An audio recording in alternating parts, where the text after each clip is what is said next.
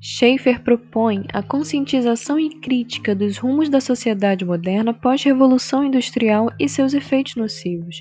Defende uma arte que dialoga com o sagrado no conceito de entendimento do mundo em sua totalidade, que através do intercâmbio entre as suas diversas manifestações atue com poder transformador.